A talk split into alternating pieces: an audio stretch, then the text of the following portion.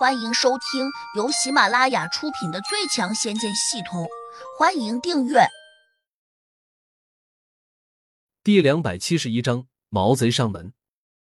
江猴子连忙答应。第二天，两人便到牛头村溜达了一圈，果然看见陈敏脖子上挂着一根粗大的金项链，而且身上穿着貂皮大衣，宛如一个暴发户一般。两个家伙走到了谢芳的家门口时。远远的却闻到了一股奇异的药香。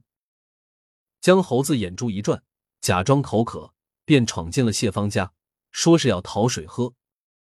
此时胡杨正在后面的院落中，虽然他听见了响动，但却没有出来过问。陈敏一眼看见江猴子和二胖时，立刻发现了两人的贼眉鼠眼。他在菜市场混了很多年，见过各种各样的人，有奸诈的，有狡猾的，还有慈眉善目的。因此，他一眼就看出来了，这两个家伙不是什么好人。他立刻喊了声乔小苗的名字，又叫谢芳拿水给两人喝。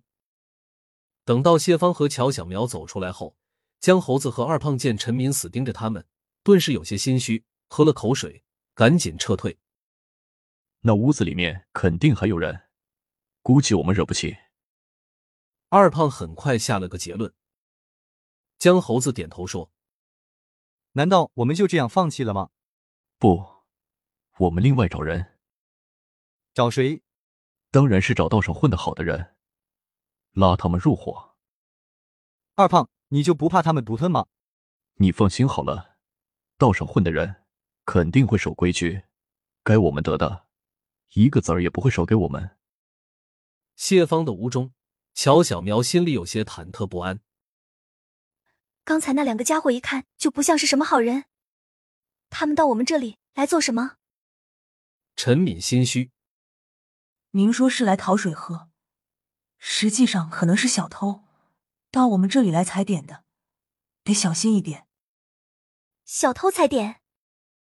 乔小苗一怔，突然明白过来，他上下打量着陈敏那身华丽的貂皮大衣。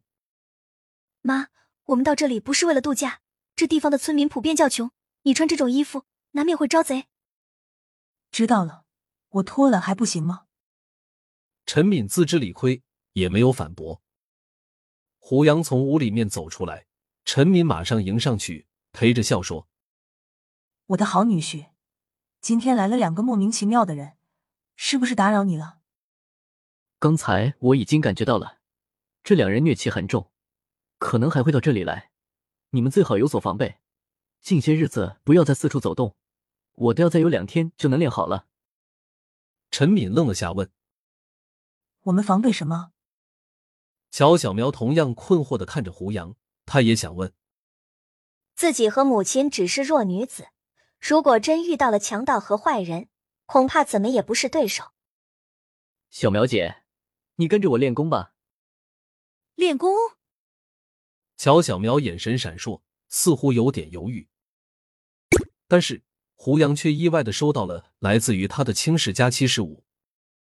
虽然这个数值非常低，也代表着他只是浅浅的轻视了胡杨一下，但始终说明他不并不认可胡杨的修炼。毕竟这些日子，胡杨就如同一只病猫，让人无论如何也幸福不了他。胡杨笑道。你不用对我的功法产生怀疑，我只是中了毒。等到好了之后，你会发现，其实我很厉害的。陈敏和乔小苗听了，都忍不住笑了起来，尤其是陈敏，他还打趣道：“那些人喊你为老大，你肯定有些本事，不知是下棋厉害，还是家里有钱。”胡杨笑了笑说：“我不会下象棋、围棋，只会下跳棋，想必还不如你们。”那就是你家里有钱了。对了，你家给钱让你做那个什么老大，到底有什么意思呢？陈敏认定了胡杨这个老大是用钱换来的，这也难怪，毕竟他们自见到胡杨过后，就一直感觉他弱不禁风，哪像社会上那些大哥虎虎生威。胡杨平静道：“这是他们让我做的。”言下之意，他这个老大。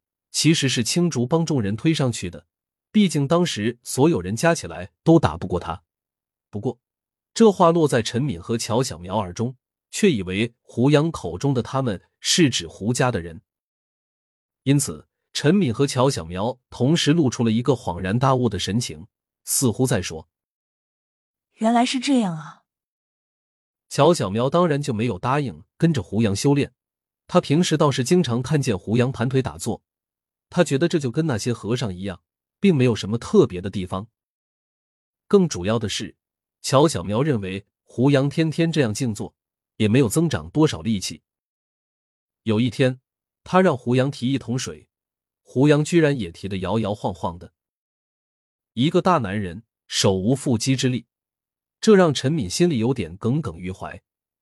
倘若真把女儿嫁给他，他晚上又如何能给女儿提供幸福的生活？小小苗倒是觉得胡杨受了伤，中了什么毒，体质差一点也在情理之中。毕竟像他这种有钱的公子哥儿，平时肯定也不会干什么重活。每每这个时候，胡杨心里也很无奈，没想到自己一个修炼中人，地灵五级的高手，竟然落到了这种境地。